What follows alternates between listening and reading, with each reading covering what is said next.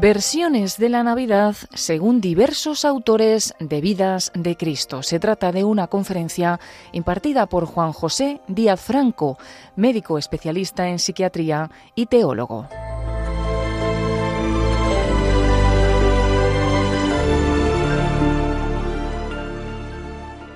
Es tiempo de Adviento. Se acerca la Natividad.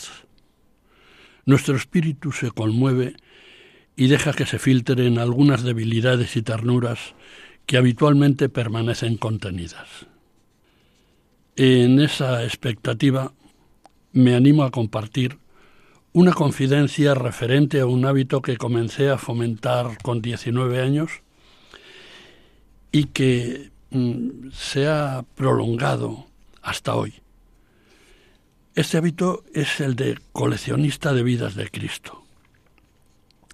Hace tiempo, unos cinco años creo, reconté una por una para clasificarlas las piezas de este para mí precioso tesoro que descansa en las estanterías de mi biblioteca personal, desempolvando algunas, recolocando otras y poniendo muy a la vista las que considero emblemáticas. He seguido desde entonces incrementando celosamente esta colección y he procurado adquirir todas las que estuvieron al alcance de mi constancia, mi devoción y mi economía, sólidas las dos primeras, siempre precaria la tercera. Pero me privé de otras cosas para adquirir las más raras y las más caras.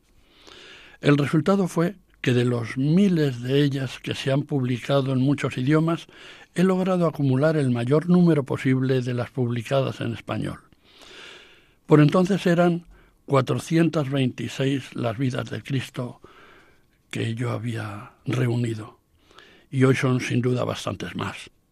Junto a ellas, ya sin el afán acaparador de coleccionista, he catalogado 25 vidas de la Virgen María y 22 vidas de apóstoles, todas ellas igualmente en español. Mi criterio de coleccionista de vidas de Cristo se depuró con la lectura de obras como Investigación sobre la vida de Jesús del teólogo, médico, organista y Premio Nobel de la Paz Albert Schweitzer, publicada en 1907 en alemán, que supone una mirada retrospectiva y bastante exhaustiva a las vidas de Cristo publicadas en los dos últimos siglos. Otra obra está escrita en español, también ilustró mi afán recopilatorio. Su título, Jesucristo, Biografía en Mosaico, y su autor, el jesuita Alfredo López Amaz.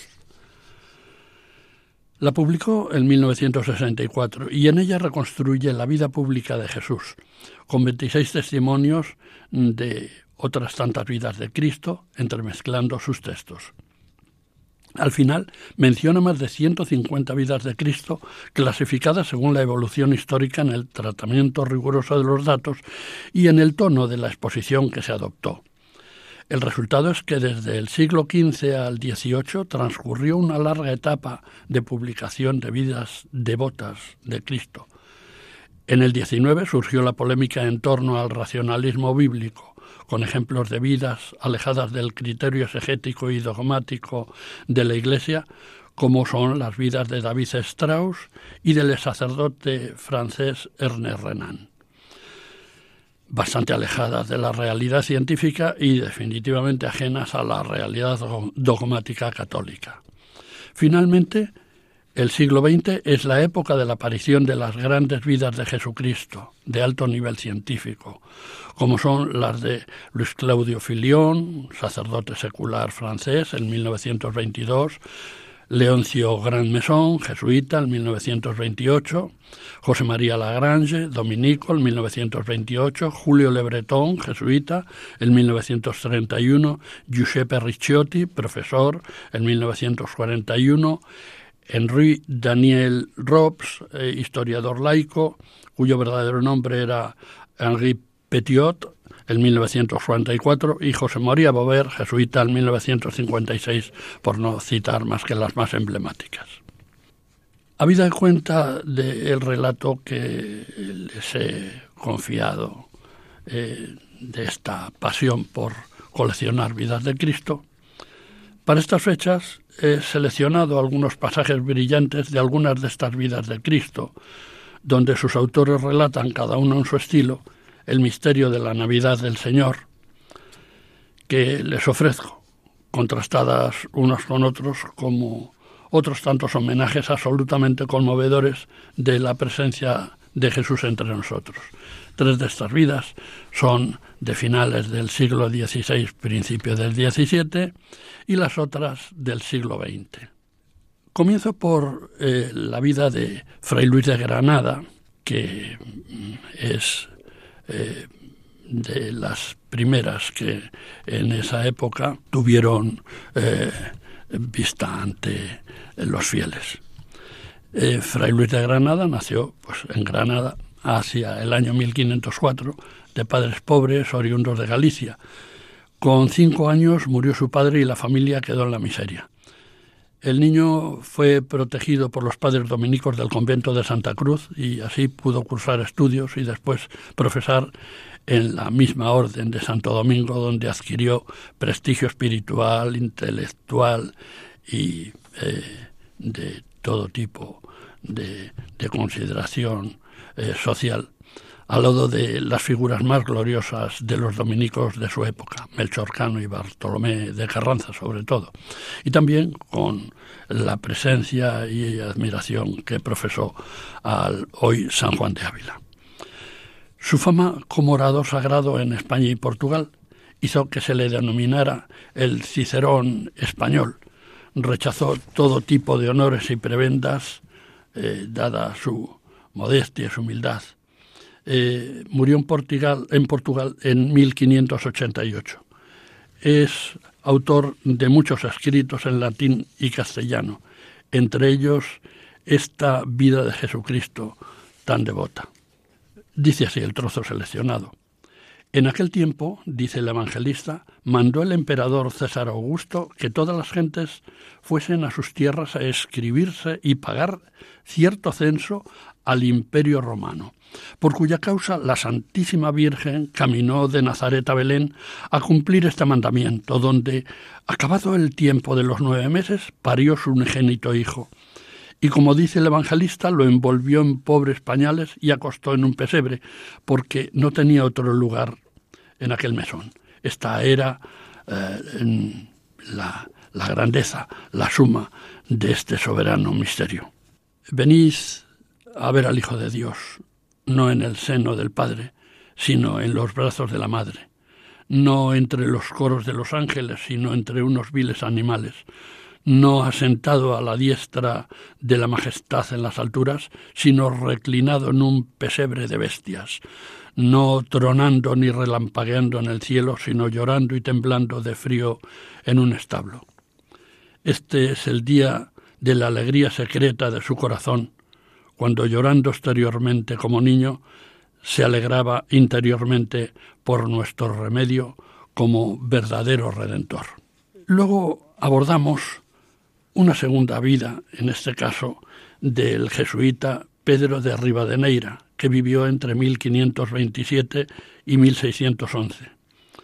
Publicó su obra Flos Santorum, o libro de las vidas de los santos, y la vida y misterios de Cristo nuestro Señor, en Madrid entre 1599 y 1601. La vida de Cristo nuestro Señor de Rivadeneira tuvo una primera edición en 1878 con tal éxito que fue declarada texto oficial para las escuelas de primera enseñanza por Real Orden de 23 de mayo de 1882. La segunda edición corregida y aumentada de la obra es de 1885 y contiene además el ejercicio de las siete palabras. Es lógico que esta obra eh, se publicara mucho antes en otras ediciones, pero las que alcanzaron eh, tiradas importantes y notoriedad son las que, como he dicho, se publicaron en primera edición a partir de 1878. Dice así el relato del nacimiento de el eh, ilustre jesuita padre Rivadeneira. Era ya la medianoche, y estando todas las cosas en un quieto silencio, y los cielos destilando miel y dulzura, y todo el mundo esperando el deseado de las gentes, conoció la Virgen Purísima que se acercaba a la hora de su sagrado parto, y puesta en una altísima contemplación de aquel sagrado misterio y encendida de su amoroso y dulcísimo afecto de ver a su benditísimo Hijo, comenzó con entrañable deseo y profunda humildad a suplicar al Padre Eterno que, pues se había dignado de hacer la madre de su precioso hijo, le diese gracia para parirle y mostrarle al mundo. Y estando absorta en esta contemplación y deseo, sin tener necesidad de partera, sin dolor, sin pesadumbre, sin corrupción y mengua de su pureza virginal, vio delante de sí, más limpio y más claro que el mismo sol, salido de sus entrañas, a su unigénito Hijo, y al bien y remedio del mundo. Niño tierno y Dios eterno, tiritando de frío, que comenzaba ya con sus lágrimas hacer oficio de redentor y pagar con sus penas nuestras culpas. No se puede con palabras explicar ni con entendimiento humano comprender el gozo inefable que en aquel punto tuvo la Sagrada Virgen y la admiración y estupor que le causó ver al que sabía que era verdadero Dios tan abatido y humillado. Luego le adoró como a Dios y le reverenció como a su Señor y le besó como a su Hijo, y abrazándole y aplicándole a sus virginales pechos le envolvió en aquellos pañales pobres, limpios y aseados que traía aparejados. Y porque en aquella larga y helada noche del invierno el frío era grande y riguroso, puso al santo infante, así empañado, en el pesebre, porque no halló en aquel establo otro lugar más cómodo y decente para que, con alguna paja o heno que allí había, y con el huelgo del buey y del jumento que allí estaban, se mitigase algún tanto la fuerza de aquel frío y rigor, y juntamente se cumpliese lo que el profeta antes había pronunciado, que el buey conocería a su poseedor y el asno el pesebre de su señor. Y el hombre se corra de no conocer y servir al que reconocen y sirven los animales. Nació el Señor, según la cuenta del martirologio romano, a los cinco mil y ciento y noventa y nueve años después de la creación del mundo y a los dos mil y novecientos cincuenta y siete después del diluvio y a los dos mil y quince del nacimiento de Abraham y a los mil quinientos y diez de la salida del pueblo de Israel de Egipto y mil y treinta y dos después que David fue ungido por rey en la sesenta y cinco semana según la profecía de Daniel y en la Olimpiada ciento y noventa y cuatro a los setecientos y cincuenta y dos años después que se edificó Roma y a los cuarenta y dos del imperio de Octaviano. En aquella misma hora bienaventurada en que nació el Señor, se hizo fiesta en el cielo, y todos los ángeles vinieron a adorarle y reconocerle por su príncipe y Señor, y reparador de sus sillas y de las quiebras que los malos ángeles habían hecho con su caída. Y luego uno de ellos apareció a los pastores que estaban velando sobre su grey, cabe una torre que se llamaba Heder, donde Jacob había apacentado sus abejas, sus ovejas, como a una milla de Belén hacia el oriente, y les dio la regocijada, la regocijada nueva de la venida del Salvador del mundo y del lugar en que había nacido y donde le hallarían, y las señas para conocerle. Ellos fueron al pesebre con gran presteza y alegría, y le hallaron y adoraron, y contaron a los otros sus compañeros lo que habían hallado y visto. También al mismo punto nació una estrella en las partes de Oriente, que significaba haber nacido la estrella de Jacob, profetizada por Balaán, para que los reyes magos, por la vista de una, se moviesen a buscar la otra, que estaba encubierta en el portal de Belén, como adelante se dirá, para que a los judíos y a los gentiles, a los pastores y a los reyes, a los pobres y a los ricos, a los que estaban cerca y a los que estaban lejos, fuese manifiesto el que nacía para todos, y se juntasen en la misma piedra angular las dos paredes que estaban tan apartadas y tan divididas. No falta quien contemple que otro ángel fue al limbo a anunciar a los santos padres que en él estaban el nacimiento del Señor, aunque esto no lo dice el Sagrado Evangelio, pero sí dice que con aquel ángel que dio la nueva a los pastores se juntaron otros innumerables ángeles cantando por los aires himnos y alabanzas al Rey nacido y diciendo aquellas palabras tan llenas de misterio.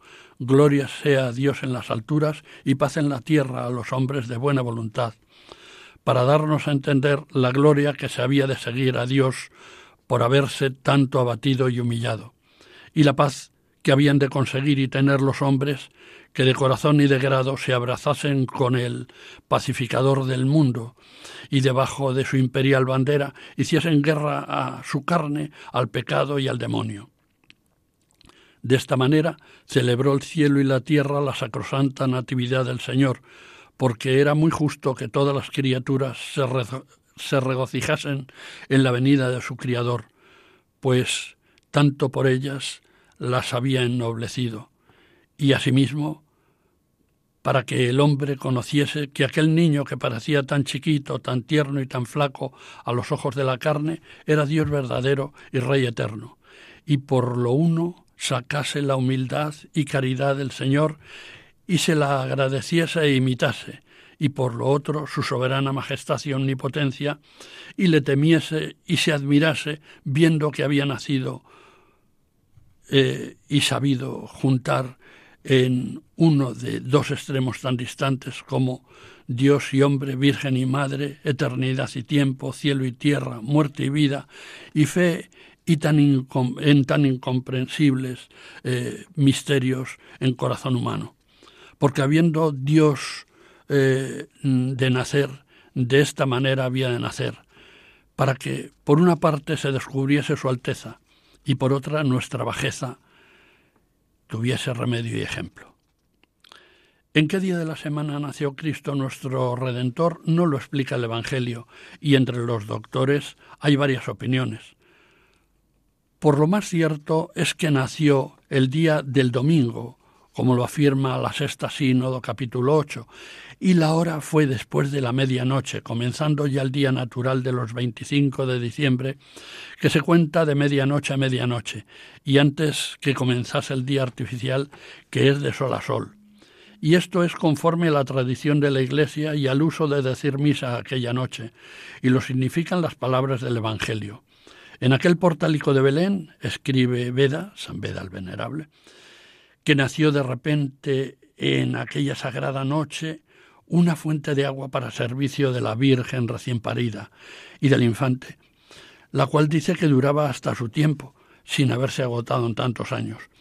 Aquel vil establo y más precioso que todos los palacios de los reyes fue tenido en suma veneración de los cristianos y en él se edificó una iglesia muy suntuosa y toda aquella cueva se vistió de ricas piedras de mármol y el pesebre, que era de madera, fue llevado a Roma y colocado en una capilla del templo de Santa María la Mayor, donde hoy día está debajo del altar y es reverenciado de todo el pueblo cristiano con gran devoción. Así dice esta vida de Rivadeneira. Y en tercer lugar, tenemos una aportación que en este caso viene de la América española de aquel tiempo. Eh, recojo este pasaje de la vida de nuestro Señor Jesucristo, Dios y hombre, Maestro y Redentor del mundo, escrita en el año de 1600 por el muy reverendo padre Fray Fernando Valverde, natural de Lima, de la Orden de Ermitaños de nuestro Padre San Agustín. Nacido hacia finales del siglo XVI, este religioso agustino fue catedrático y escritor, calificador del Santo Oficio y muy respetado por sus cualidades intelectuales y morales. Era miembro de una noble familia criolla peruana vinculada a la Orden de Santiago. Fue honrado durante su vida y tras su muerte, en noviembre de 1658, con las más altas distinciones eclesiásticas y académicas. En su vida de Jesucristo, que se publicó en Lima en 1657, narra así el nacimiento de Jesús en Belén. Corría el año 4052 de la creación del mundo, del imperio de Octaviano Augusto 42, del reino de Herodes Ascalonita 39, contándolo desde cuando el Senado romano le dio la investidura y corona de rey Era sumo pontífice de la sinagoga Joazaro, recién puesto en el trono por Herodes. Y entonces el Verbo, que por la eternidad había vivido en el seno de su padre y nueve meses enteros en las entrañas de su madre, salió de ellas a los ojos de este mundo, pendiente de los tiernos pechos de una virgen. A pocas horas después que María entró en aquella humilde cueva, se le cumplieron los días de su parto y a los 24 de diciembre, que comenzó en la declinación de la medianoche al día, y era el viernes, con los estilos naturales de ese hombre verdadero, si bien con el decoro tan debido al Dios infante que nacía, parió a su unigénito. Lo envolvió en pañales pobres y lo reclinó sobre el heno del pesebre. Y puesta luego de rodillas, con llama divina de amor y religiosos rendimientos de culto de la tría, adoró como a su Dios al que, como su hijo suyo, había poco antes parido, y acompañándole en estas demostraciones de amor y culto, José, estrenaron las felicidades que suspiraban los antiguos patriarcas, besando a Dios en carne los pies. Así dicen estas ingenuas y con un lenguaje propio de la época, vidas de Cristo de esos siglos finales del 16, principios del 17. Eh, ahora, ya dentro de lo que son las eh, vidas del el siglo XX, vamos a abordar algunas de ellas. Pero antes, permítanme que les regalemos un momento musical.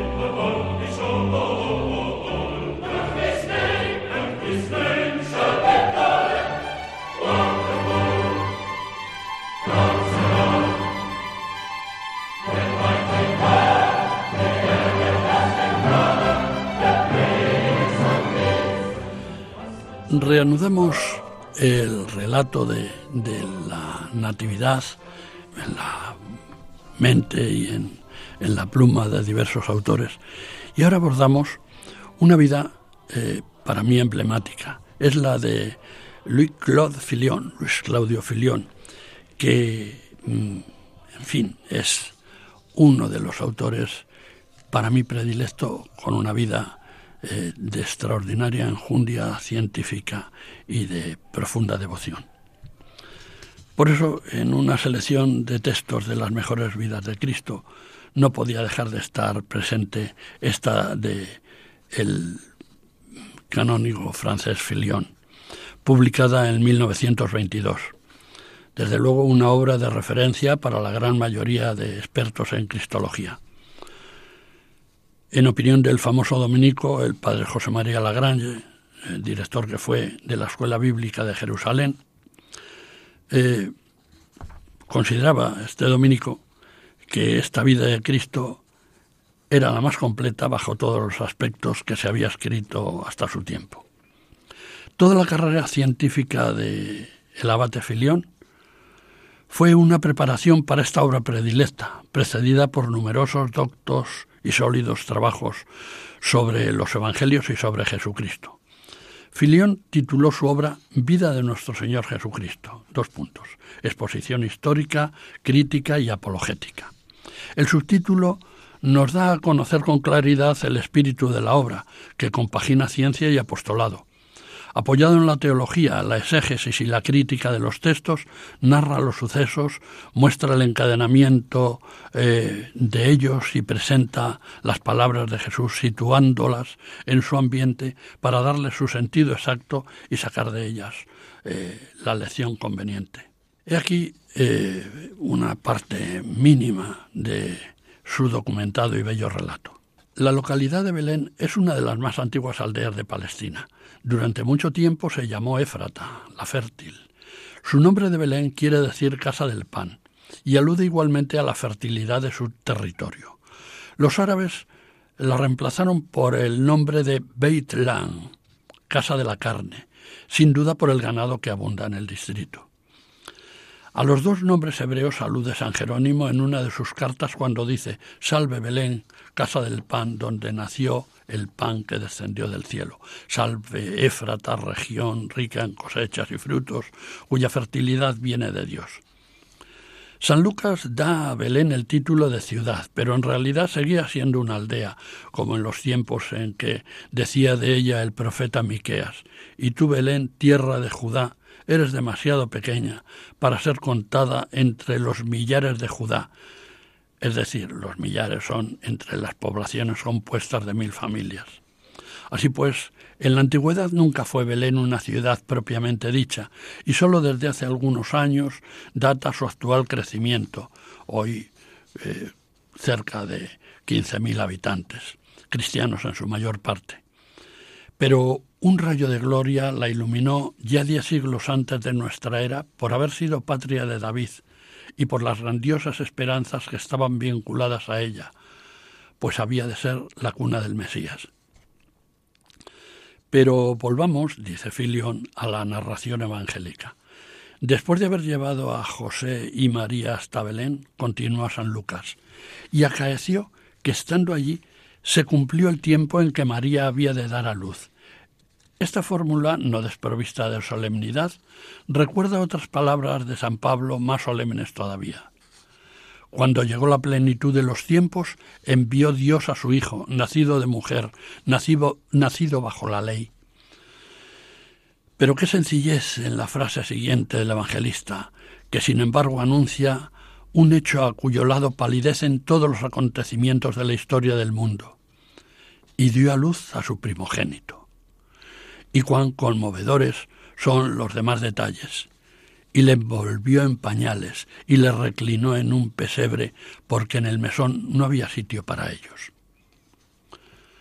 Pintores, poetas y oradores cristianos se han complacido cada cual a su manera en adornar lo mejor posible la cuna del Verbo encarnado, alrededor de la cual han tejido rica y espléndidamente una corona de gloria.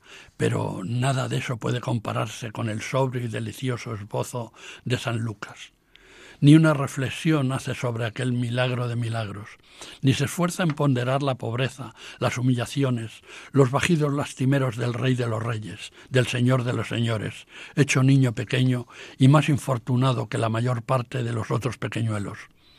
Se contenta el evangelista con poner ante nuestros ojos arrobados al Hijo de Dios y al Hijo de María, tendido en el pesebre de los animales, nacido por consiguiente en un establo.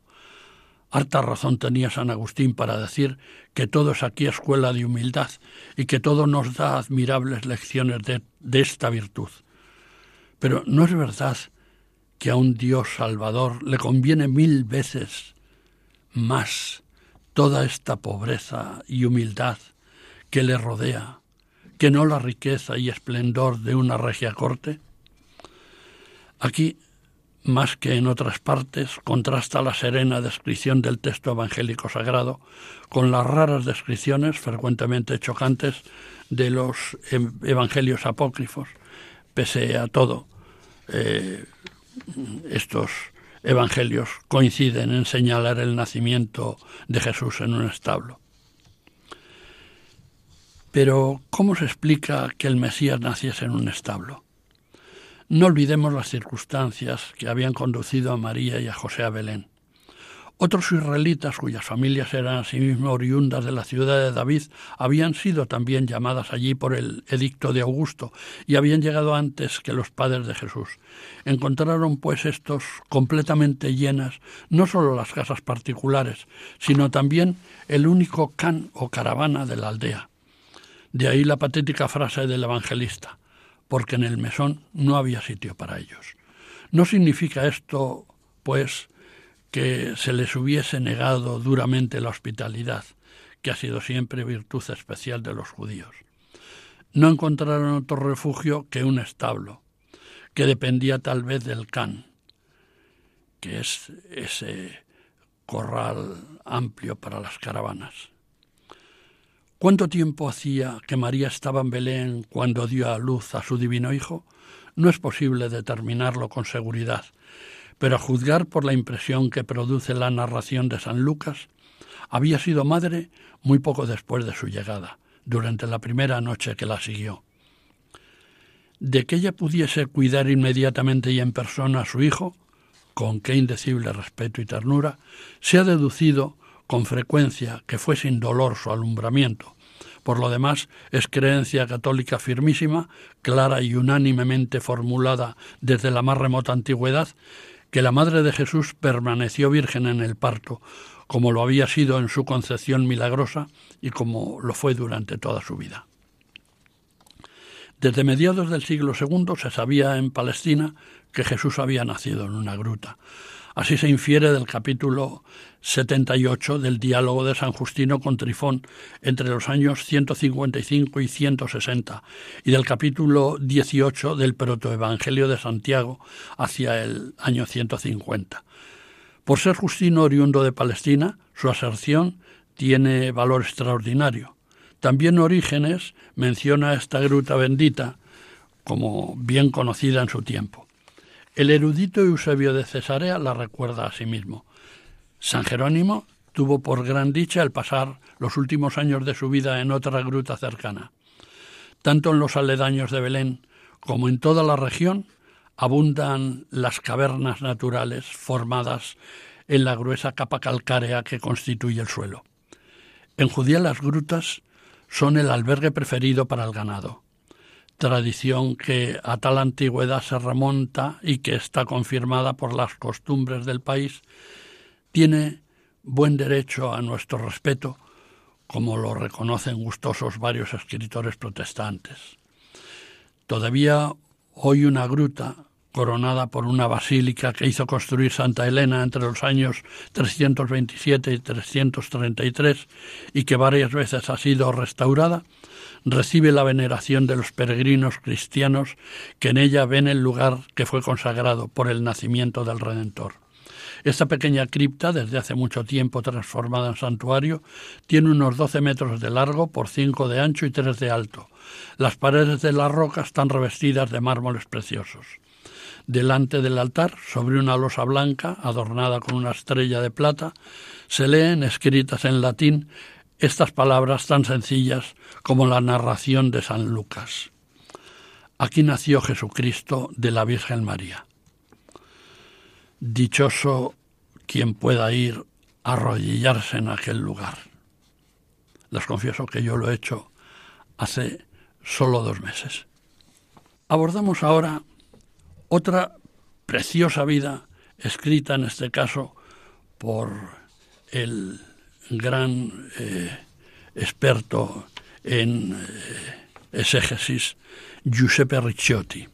La tituló Vida de Jesucristo y se publicó en Milán en 1941. Ricciotti, doctor en filosofía y teología, biblista, doctor en letras, catedrático de lengua semítica y de historia del Antiguo Oriente Cristiano en la Universidad de Roma, eh, es un autor de una autoridad mundial en cuestiones israelíticas, acerca de las cuales publicó antes de esta vida de eh, Jesucristo varios libros, cuando en plena guerra mundial eh, se le ocurrió que debía publicar esta que estamos mencionando. he querido mm, componer esta vida manifestaba Ricciotti en un bello prólogo que precede a el tratado maravilloso de esta vida. He querido componer, decía Ricciotti, un trabajo exclusivamente histórico documental, buscando la solidez de los documentos y no la fragilidad de cualquiera de sus interpretaciones. He osado imitar la notoria impasibilidad de los evangelistas canónicos que no se exteriorizan en una sola manifestación de alegría cuando Jesús nace, ni de dolor cuando muere. He tendido, pues, a hacer obra crítica.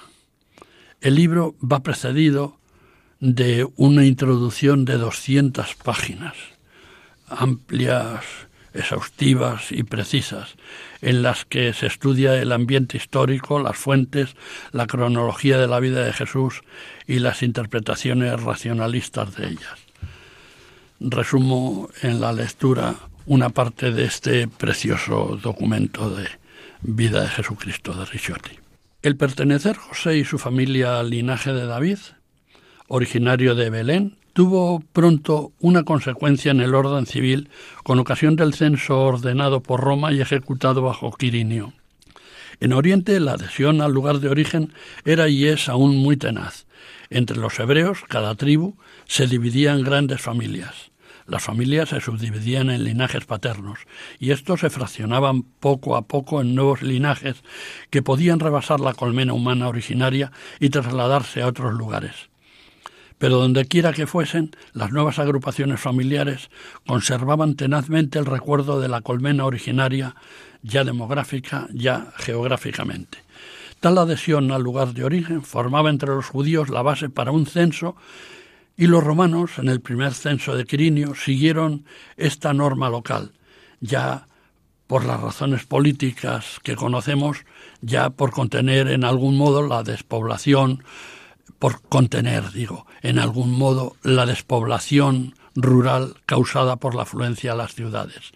Por eso, una vez pregonado el censo, correspondió a José la obligación de presentarse a los funcionarios competentes de Belén ya que era el linaje y la familia de David originarios de Belén, como dice San Lucas en su Evangelio capítulo 2 versículo 4. El viaje mm, que iniciaron desde Nazaret Jesús, eh, José y María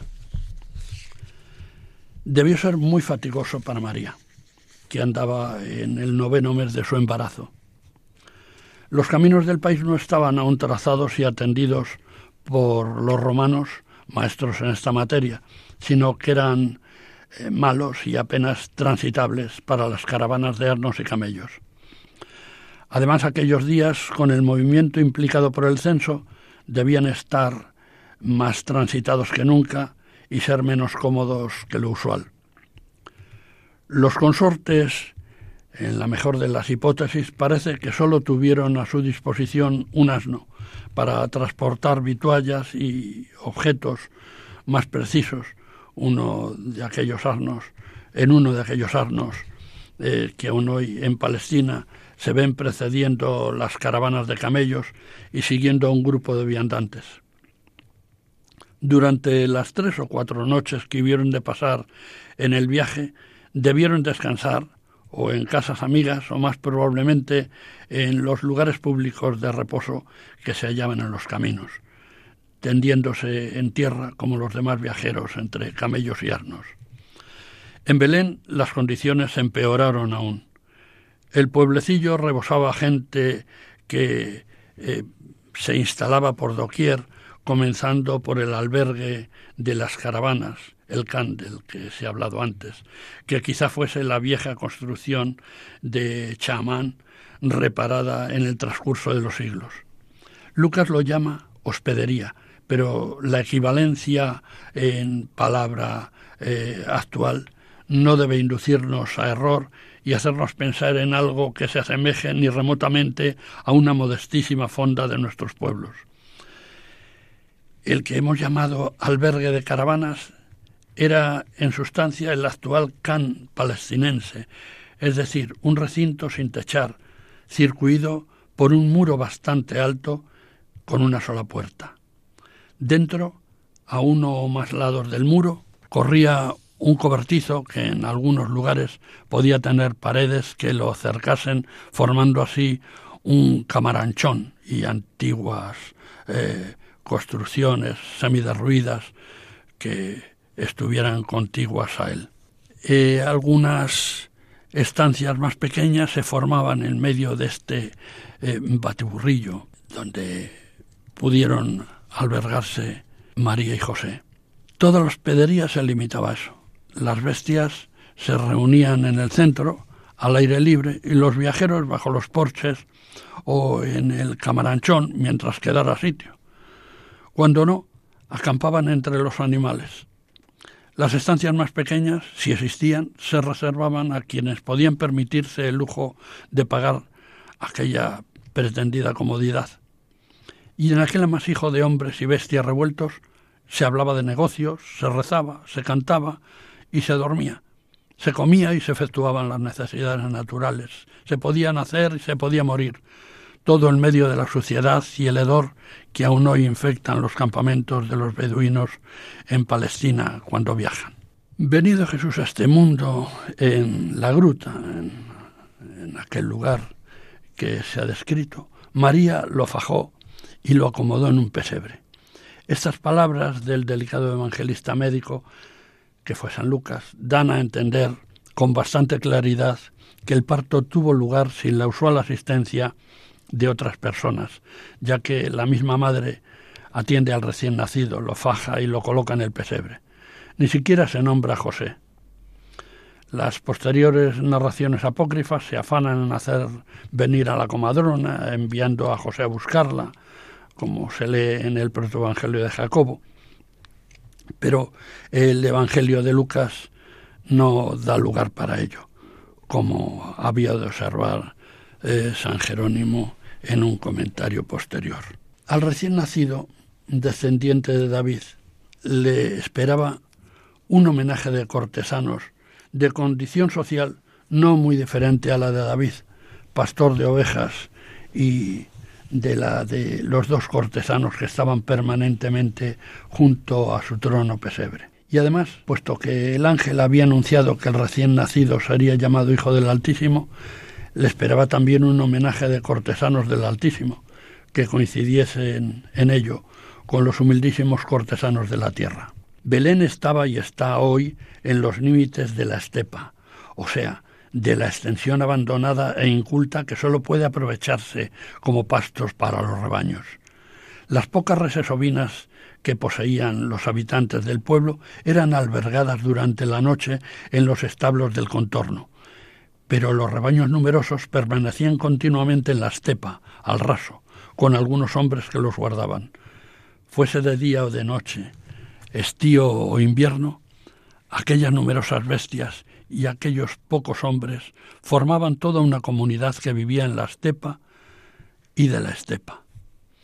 Tal género de pastores gozaban de pésima reputación entre escribas y fariseos, en primer lugar porque su vida en terrenos escasos de agua les, les, hacía ser sucios, malolientes e ignorantes de todas las leyes fundamentales sobre el lavatorio de manos, pureza de vajillas y elección de alimentos, y porque ellos más que nadie constituían aquel pueblo de la tierra que merecía el más cordial desprecio de los fariseos. Además, todos pasaban por ladrones y se aconsejaba no comprarles leche ni lana que podían ser hurtadas. Por otra parte, no se podía insistir mucho con ellos para persuadirles de que observasen la tradición, con comillas, lavándose las manos y limpiando bien las vajillas antes de comer, porque eran hombres de nervio y empuje, y así como no, temían romper con el callado la cabeza del lobo que hostigaba sus rebaños, no hubiesen vacilado en aplastársela al escriba o fariseo que hubiese hostigado su conciencia.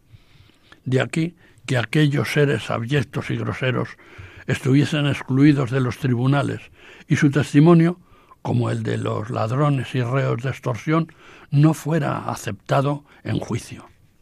Pero aquellos humildísimos pastores, excluidos de los estratos judiciales de los fariseos, entraban en los estrados de la corte real del recién nacido, hijo de David, y eran invitados a ella por los celestiales cortesanos del Altísimo.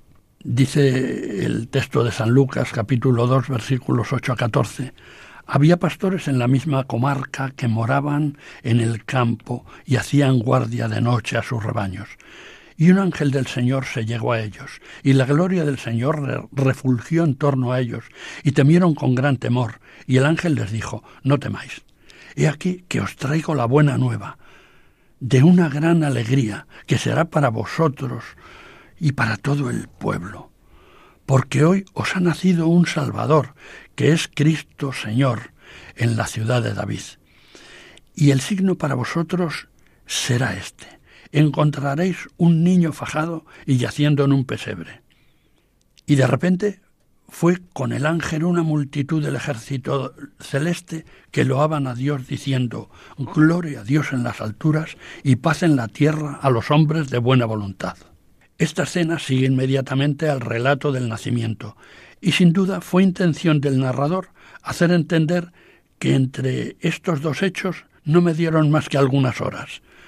Jesús, pues, nació de noche, como nocturna es la aparición de los pastores. A estos después de la oportuna glorificación a Dios en las alturas, sólo se les anuncia una cosa, paz en la tierra. Y en verdad, la paz reinaba entonces y sigue reinando ahora en los corazones que se adhieren a Jesús, porque Él ha venido.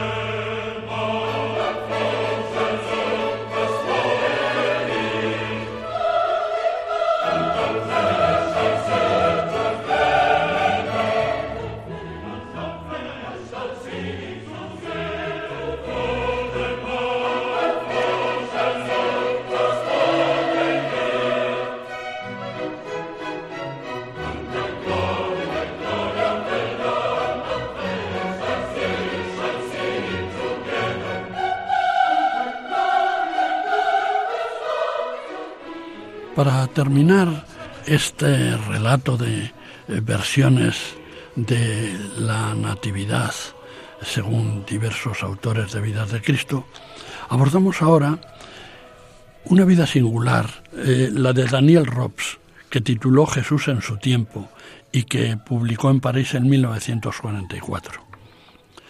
Daniel Robs, cuyo verdadero nombre era Henri Petiot, fue un historiador y escritor francés que vivió entre 1901 y 1965. En 1931 se incorpora al catolicismo aconsejado por el también católico Gabriel Marcel y se vuelca en su faceta de historiador de la Iglesia. Entre 1941 y 44 publica varias obras de historia religiosa, entre ellas esta Vida de Jesús, que tituló Jesús en su tiempo. Las conocidas cualidades del autor, profesor de historia y miembro de la Academia Francesa, resaltan en este libro donde se conjugan sus dotes de literato y historiador en una prosa matizada, rica en colores y abundante en detalles pintorescos y vivaces, además de su abundantísima documentación científica. Eh, en este caso hablamos a través de el relato de Daniel Robs sobre la fecha en que nació Jesús. Se puede asignar a este acontecimiento un lugar preciso en el tiempo, una fecha, en el sentido en que la historia toma esa palabra.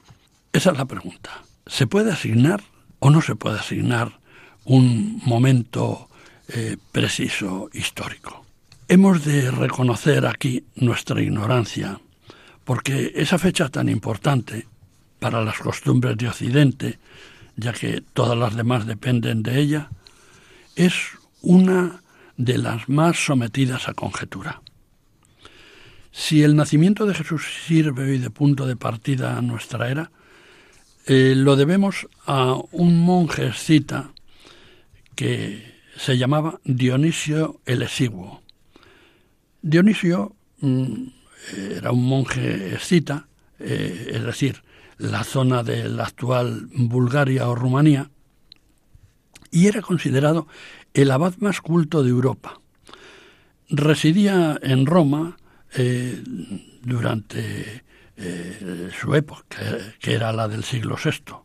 Y aunque mm, procedía de la Iglesia Católica Oriental, compartía eh, no solo la creencia dogmática, sino los cultos de la Iglesia Occidental en Roma.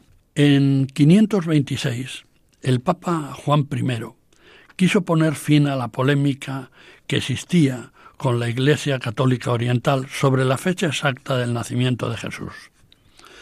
Dionisio era, además de un reputado personaje que tenía eh, acreditación en las dos partes, puesto que procedía de la Iglesia Oriental y vivía en la sede de la eh, Roma, en la sede eh, de la Iglesia Católica Occidental, que era Roma, pues eh, Dionisio era, además de esa acreditación doble suya, era, entre otras cosas, un experto en cálculos astronómicos, que era una herramienta necesaria para realizar cálculos retrospectivos.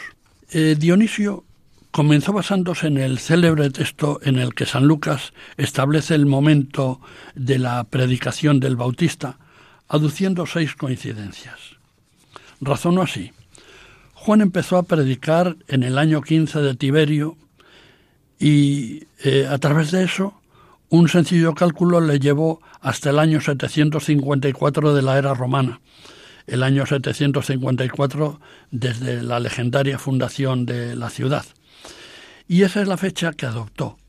Pero como no tuvo ningún medio para fijar la fecha de la muerte de Herodes ni la del empadronamiento, el buen monje admitió estos dos acontecimientos eh, como anteriores al año 754 y a ellos se atuvo. Pero las cosas no eran tan sencillas. Ante todo, ya vimos que hay que admitir verosímilmente que el año decimoquinto de Tiberio se sitúa no con relación a la muerte de Augusto, sino con relación a la asociación al trono de su heredero. Además, la fórmula tenía unos 30 años, no da una indicación muy precisa sobre la edad de Cristo, sobre todo si se piensa que requiriéndose la treintena por la costumbre judía para entrar en la vida pública, el evangelista pudo muy bien querer señalar solo que Cristo tenía la edad legal, que no era ya un jovenzuelo. Si se admite que el bautismo se realizó en enero del año 28, Jesús, de unos 30 años de edad, habría nacido, pues, por lo menos dos o tres años antes del año primero de nuestra era. Pero hay bastante más. Efectivamente, eh, se encuentran en el Evangelio otros eh, informes cronológicos. Eh, en este caso, de Mateo, que en, el, en su Evangelio, capítulo 2, versículo 1, dice que Jesús nació en los días del rey Herodes, lo que confirma San Lucas a propósito del Bautista, en su Evangelio, capítulo 1, versículo 5, y también cuando habla de la Anunciación a María, en 1.26. Y repite lo mismo San Mateo de otro modo a propósito de la visita de los magos, en el capítulo 2, versículo 3 de su Evangelio, y también de la huida a Egipto, en el capítulo 2, 19 a 22. Pero sabemos por Josefo, Flavio Josefo, que Herodes murió en el año 4 antes de nuestra era, y esa fecha, incluso, está controlada por un eclipse de luna que el historiador judío nos dice que hubo poco antes de la muerte del poderoso, y que la astronomía sitúa en el 12 eh, del marzo del año 4 antes de Jesucristo. Como también se sabe que Herodes pasó los últimos meses de su existencia en los baños de Joé y luego en Jericó. Y como los magos lo encontraron en Jerusalén, hay que referir su visita por lo menos al año 5 antes de Cristo, y verosímilmente habría que situar en el año 6 antes de Cristo el nacimiento de Jesús. O sea, que por el desfase en sus cálculos, el monje Dionisio el Exiguo no previó que Jesús habría estado ya entre nosotros seis años antes de lo que se había contabilizado, siguiendo sus cálculos bien intencionados pero erróneos. En San Lucas, capítulo 2, versículos 1 y 2, figura otro dato cronológico. Se refiere al empadronamiento que obligó a José y a María a dirigirse a Belén. Este empadronamiento que el Evangelio coloca siendo Quirinio propretor de Siria ha provocado numerosas discusiones. La historia reconoce perfectamente a este Publio Sulpicio Quirinio, senador, antiguo cónsul y antiguo combatiente en África, que fue en efecto legado imperial en Siria. Fue el mismo que encargado de vigilar a Tiberio, entonces desterrado, más o menos voluntariamente en Rodas, se entendió también con él que el futuro emperador se convirtió en su amigo. Desgraciadamente, ningún autor profano refiere el empadronamiento general de todo el orbe que se cita en los evangelios. La célebre inscripción de Augusto en Ancira, la actual Ankara, menciona tres empadronamientos ordenados por el propio Quirinio, eh, uno en 28 antes de Cristo, otro en 8 antes de Cristo y otro en 14 después de Cristo. ¿Se referían estos empadronamientos a todos los habitantes del imperio o solo a los ciudadanos romanos? Se discute sobre ello. Luego hay que admitir otro empadronamiento que Quirinio mm, eh, seguramente ordenó especialmente para sus administrados, lo cual no tiene nada de inverosímil por el gusto romano de la precisión de las cosas y su nada eh, y la nada importancia que daban al papeleo. El evangelista llamaría el primero a este emplazamiento para distinguirlo de otro que habría tenido lugar diez años después de la muerte de Herodes y del que nos hablan los hechos de los apóstoles y Josefo. Puede decirse, pues, que Jesús debió nacer entre ocho años antes y cuatro años antes, probablemente seis años antes, de lo que eh, daban las cifras que, siguiendo la cronología de Dionisio el Exiguo, se tuvieron por buenas hasta que se empezaron a discutir. Por otra parte, esta incertidumbre tiene mínima importancia por lo que a su vida se refiere desde el momento que se admite que el Evangelio de San Lucas habla de Jesús como mm, que contaba unos 30 años de edad en el capítulo 3, versículo 23 de su Evangelio. Así que debe entenderse en sentido amplio. En cuanto al día mismo del nacimiento, que hoy toda la tierra fija el 25 de diciembre, resulta de una simple tradición. En el siglo III, Clemente de Alejandría abogaba por el 19 de abril. Se proponía también el 29 de mayo y el 28 de marzo. En Oriente se admitió durante mucho tiempo el 6 de enero y solamente hacia el 350 fue cuando nuestra fecha tradicional pareció la mejor fundada para ambas partes de eh, la Iglesia Católica, la oriental y la occidental. Paz y bien.